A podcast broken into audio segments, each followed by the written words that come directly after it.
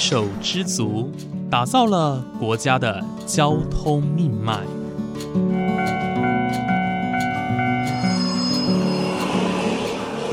翻山越岭，运送着历史的独家记忆。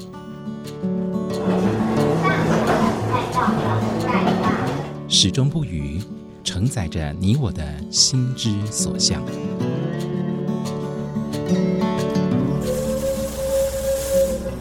各位旅客您好，欢迎搭乘本班次列车，我是胡浩辰，欢迎来到鬼世界，让我们一起探索铁道文化，感受铁道温度，记录铁道故事。本节目由正声广播公司台中台胡浩辰制作主持，欢迎收听。各位听众朋友，午安！谢谢大家在每个周五的中午十二点钟准时收听，欢迎来到鬼世界，我是主持人胡浩辰。新的一年开始哦，首先先祝福大家新年快乐，万事如意哦。呃，时隔两个礼拜没有见了哦，不知道各位听众朋友们有没有想念这个节目呢？那么在上一节节目当中哦，我们进入了台中捷运的北屯机场，我们听了土木厂的黄清黄厂长亲自跟我们讲解钢轨研磨作业。简称魔鬼作业哦，那这个工作呢，其实对于现在的铁道建设来说，是一个不可或缺的任务。举凡像我之前提过的，像台铁、高铁、捷运等等的，都需要有研磨作业的进行。因为呢，它不仅能够让乘客搭乘的舒适，它也能够让轨道运输的安全性提升哦。但是这些详细的内容究竟是怎么回事呢？在接下来的节目当中，浩辰也和黄厂长聊聊关于这个作业的重要性哦。究竟他有哪些一定要做的事情？为什么一定要做？以及黄厂长呢，他多年以来从事轨道维修作业的新的感想。那么接下来，请大家仔细聆听，在北屯机场这个二十四小时全年无休的工作场域当中，一个小小人物的伟大故事吧。浩总，我现在录音的时间是晚上的十点半。那我们现在的地点呢，是位在台中捷运的北屯机场。那这里可以说是台中捷运的一颗心脏哦，因为很多的维修作业以及呃相关后续的营运啊，还有行控都是在这个地方完成的。那么今天呢，为什么会来到这里？是因为呢，今天要跟大家介绍关于。比较大家鲜为人知的一个轨道的作业哦，那就是魔鬼哦，铁钢轨研磨的作业，简称魔鬼作业。那么今天我们很高兴能够邀请到台中捷运的维修处的土木厂长。黄清黄厂长呢，来跟我们分享哦，关于我们这个在夜晚当中才能进行的一项作业。那这项作业其实是非常鲜为人知的，但是他他们在整体的营运还有行车安全上面却是功不可没。马上让我们欢迎我们台中捷运土木厂厂长黄清黄厂长，厂长你好。哎，那个主持人你好。好。非常谢谢厂长今天接受呃浩辰的访问哦，也带浩辰来到这个呃非常特别的地方哦。那相信很大多数的人也都没有进来到捷运机场过，当然我也是第一次哦，所以我这现在是非常的兴奋。那想要先请问一下厂长哦。诶，我们今天的主题是魔鬼哦，钢轨研磨的作业。那其实魔鬼啊，在所有铁道的建设当中，不只是捷运哦，像是台铁、高铁等等，任何轨道建设当中，都是一项不可或缺的工作项目哦。但是它的呃背后的一些作业啊，还有说，诶，为什么要进行这个呃的理由哦，其实很少人知道。所以想要先请你大致上介绍一下，为什么我们要进行魔鬼的工作呢？诶，魔鬼的作业哈，它的目的就是说哈，因为我们电联车啊，电联车它每天在我们的钢轨上面做往返的一些运转，那时间久了哈，那钢轨表面啊，钢轨表面会产生所谓的法丝细纹跟波状磨耗。那什么是法丝细纹呢？那法丝细纹就是说哈，钢轨表面因为受到电联车的钢轮长期碾压，那它会有所谓的滚动接触疲劳。哦的状况，所以在钢轨表面上会有那种细如发丝的那种裂纹出现在钢轨表面。那什么是波状磨耗嘞？那波状磨耗就是在我们的转弯段啊，转弯段因为电联车它没有所谓的差速器，哦，所以它会有所谓的内轮跟外轮的路径不等长。那在内轮的位置，它会有车轮在在原地打滑的状况，哦，所以导致说我们的内轮内轨，哦，内轨就出现了所谓的波状磨耗，哦，那那也就是说，这个是所谓的波状磨耗它主要的成因。那魔鬼就是把我刚刚所讲的法丝细纹，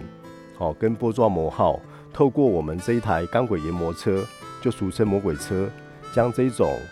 钢轨表面的这一种轻微的这种缺陷，透过我们魔鬼车上面的研磨马达，好，它上面有呃所谓的磨石，哦，透过我们磨石把这一些钢轨的一些瑕疵。哦，把它研磨干净。是，谢谢厂长。呃，简单跟我们说明魔鬼的一个作业哦。那您刚刚提到的这个法丝细纹，还有波状磨耗，呃，这个东西哦，其实听起来感觉，呃，对于行车安全来说，这是一个很重大的影响因素嘛？对，因为你如果法丝细纹哈，你没有在初期把它研磨干净的话，那法丝细纹它会往往内部生长。也就是说，你钢轨表面的这种表层的细如发丝的裂纹，它会每天持续的往钢轨的内部生长下去。好，那你如果没有把它研磨干净的话，那整个钢轨表面可能就会有所谓产生比较严重的会有剥落。好，那甚至于更严重的，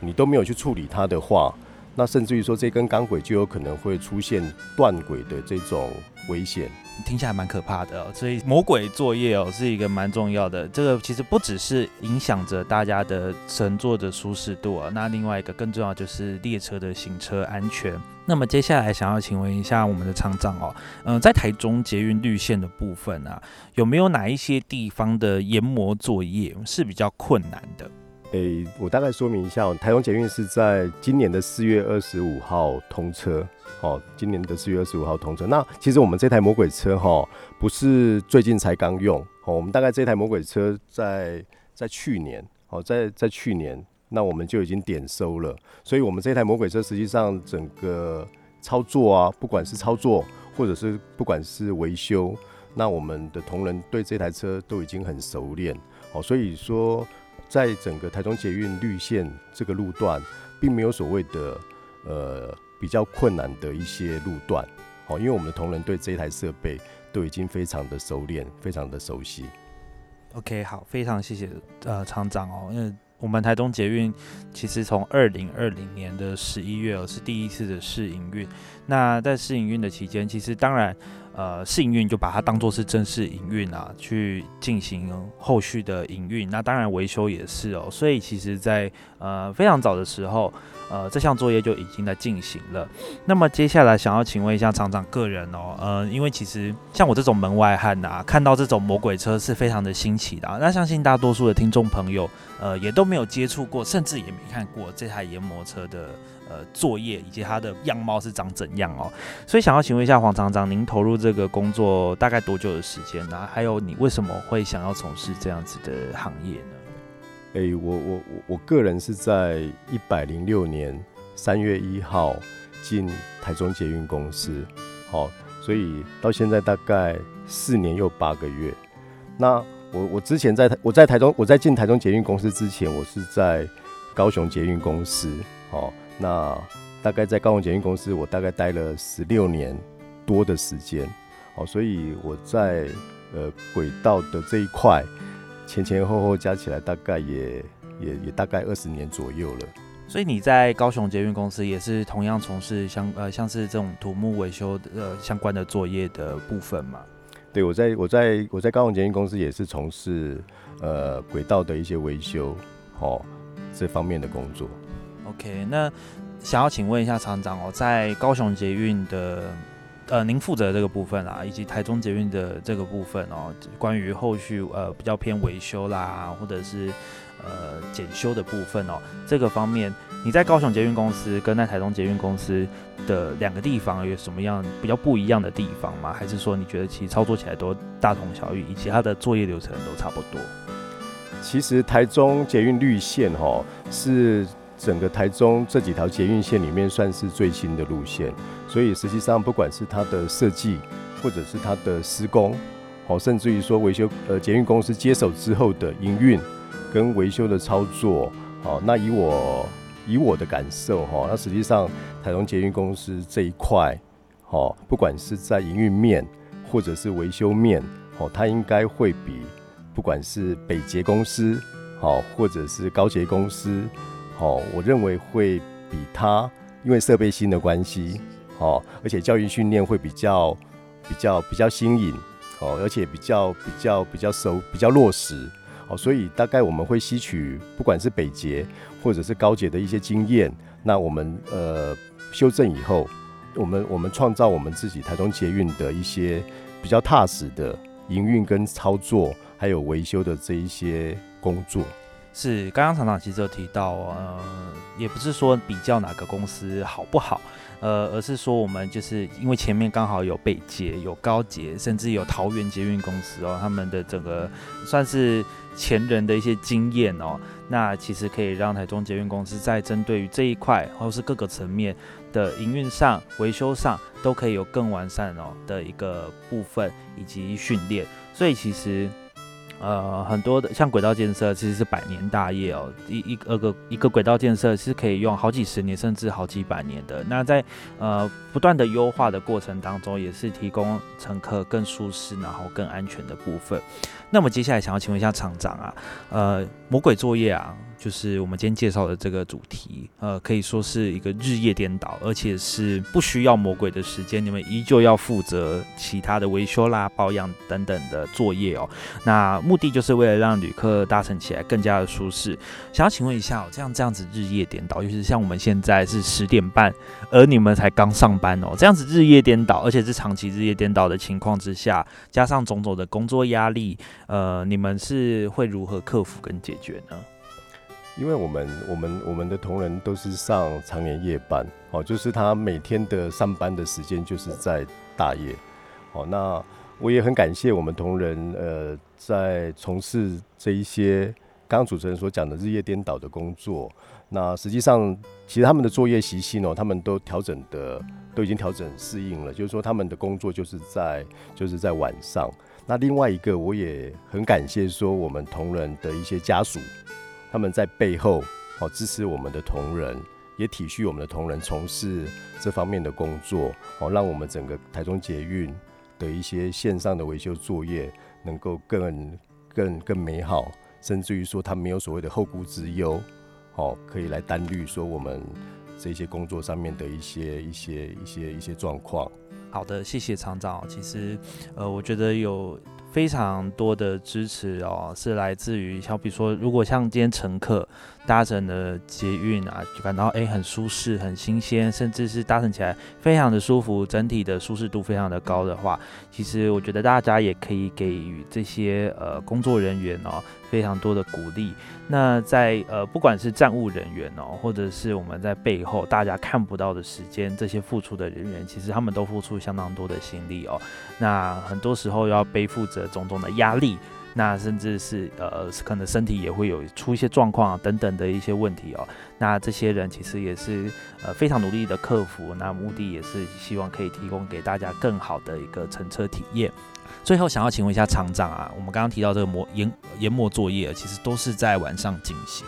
那虽然说这是你们的上班时间，但是对于大部分的人来说，其实这个是一个休息时间哦。那像如果我们今天在呃进行研磨作业，好比说也经过像呃西屯区啊、南屯区这些比较多人居住的地方，而且刚好都住在捷运沿线啊，其实感觉会受到一些呃抗议啊，或者是比较不知情的人会有一些谩骂的呃行为哦。那想要想要请问一下。呃，捷运公司这边哦，对于这样子的呃，可能居民在现在还比较不那么谅解的时期哦，呃，是怎么样跟当地的居民去做沟通的？哎，其实我们虽然是高架段哦，而且有经过所谓的文心路哦，就台中市的主要的动脉。那实际上在我们文心路的一些范围路线的范围，我们是，我们有设置所谓的全罩式的双弧形的隔音墙。哦，那如果呃，那这种隔音墙可以作为我们一些不管是平常电联车行驶的噪音，可以阻隔我们平常电联车行驶的噪音，也可以阻隔我们呃夜间从事轨道维修，甚至于说刚刚所讲的魔鬼车的研磨作业这一种噪音。实际上，隔音墙是一个很大的一个一个阻隔噪音的一个一个设施。是，那呃，如果说就是在最一开始啊，有好比说像去年正式试营运到今年正式通车哦，如果当地的你们如果收到当地居民的一些抗议啊，或者是说啊干嘛吵我睡觉这种部分，如果有真的反映到什么一九九九或者是市长信箱等等的地方的话，呃，你们是怎么样去沟通的，或者是你们是怎么样去呃解决这些问题？对，那如果真的市民朋友有有有在半夜哦，真的听到了我们这种呃半夜在工作的声音的话，那他也他也有透过一九九九或者是市长信箱等等的管道，那我们接到了以后，其实我们捷运公司的做法，我们会针对他所反映的路段，他所反映的时间，好，那我们会呃会会会让我们的澄清人会大概知道一下，说我们当天有有做了。哪一些作业，那也会很委婉的让他知道说我们为什么会做这项的工作，让我们的市民朋友能够呃让他知道说我们当天在做什么，那实际上对他的一些危危害啊，那我们是希望也能够把它降到最低。是，谢谢厂长哦。那刚刚厂长的分享也是希望，如果有听到节目的市民朋友们，其实也可以多多体谅哦。其实这项作业是必要的。那这个部部分就是像我刚刚一直强调的，呃，是关于行车安全哦，以及乘车的个感受度哦。所以其实大家在使用这样的捷运非常的便利哦，那南来北往非常的方便。但是呢，其实我们在后续的维修以及呃作业的部分哦，其实都是需要一些时间，以及大家要彼此包容一下啦。那么今天呢，我们非常谢谢我们的黄金黄厂长接受浩辰的访问。好，感谢浩辰，那也欢迎你。后面如果有机会的话，也欢迎你过来。好，那不知道如果之后有缺员工的话，希望可以先跟我说一下，让我好好的准备哦。当然，我觉得这是一个很棒的呃一项作业的体验哦。虽然说没有真正的搭上研磨车，然后进跟着他们一起进行作业，不过呢，其实呃从旁去观察。也会知道说，其实这项作业，诶，看似一台车在轨道上面来来去去哦，但是，呃，它所背后所代表的意义以及它的作业流程，其实都是非常的繁复哦。那么今天也非常谢谢厂长啊，非常仔细的跟浩辰还有跟各位听众朋友们说明，呃，关于这台钢轨研磨车以及整个魔鬼作业的进行流程，非常谢谢。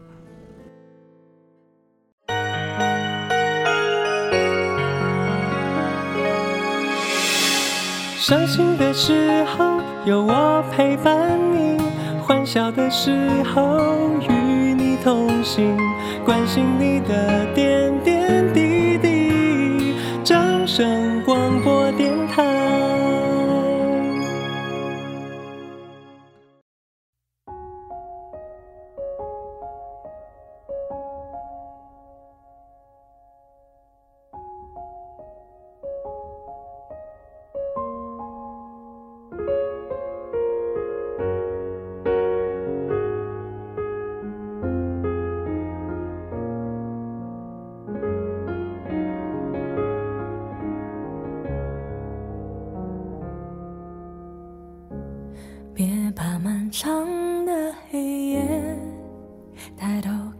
看星星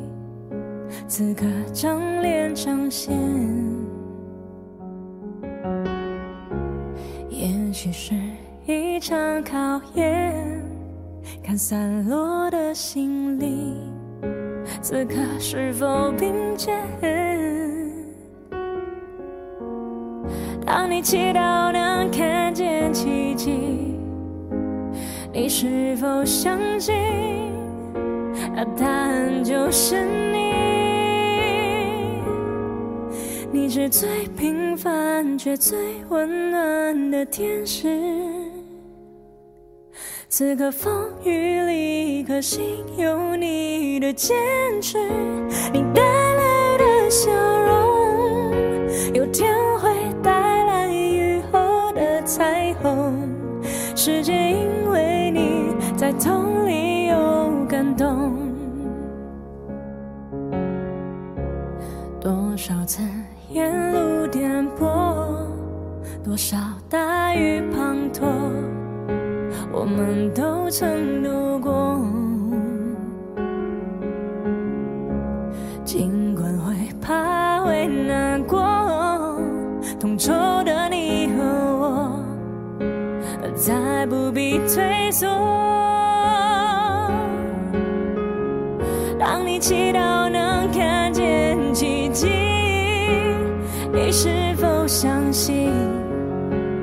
答案就是你。你是最平凡却最温暖的天使。此刻风雨里，可心有你的坚持，你带来的笑容，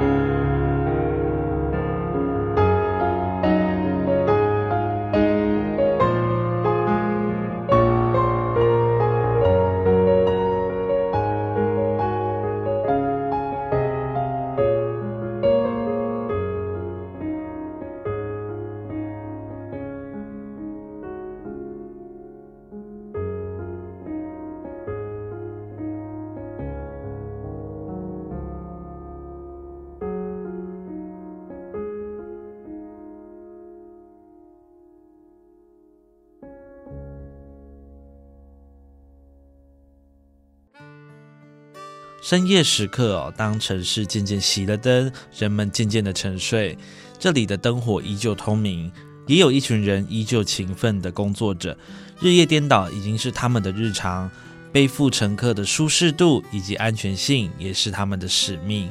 当末班车载着旅客回家，捷运列车也进入机场，结束一整天的任务，魔鬼的夜世界才正要开始。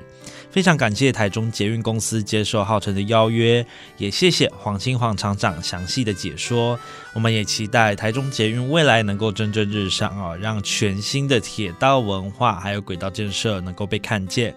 节目也来到了尾声了，这边呢也再次提醒各位听众朋友，欢迎来到《鬼世界》这个节目呢的我们的时段有更新哦，有更动哈、哦。我们从一百一十年的一月开始。节目播出的时段呢，我们是改到每个星期五的中午十二点整。那么 Podcast 任何数位平台的上架时段也会同步调整到这个时候。详细资讯呢，可以到我的节目粉专，欢迎来到鬼世界，或者是到正声台中台呃来做询问或者是查询哦。最后呢，也祝福大家二零二二年新的一年的开始啊、哦，新年快乐！我们下周再见，拜拜。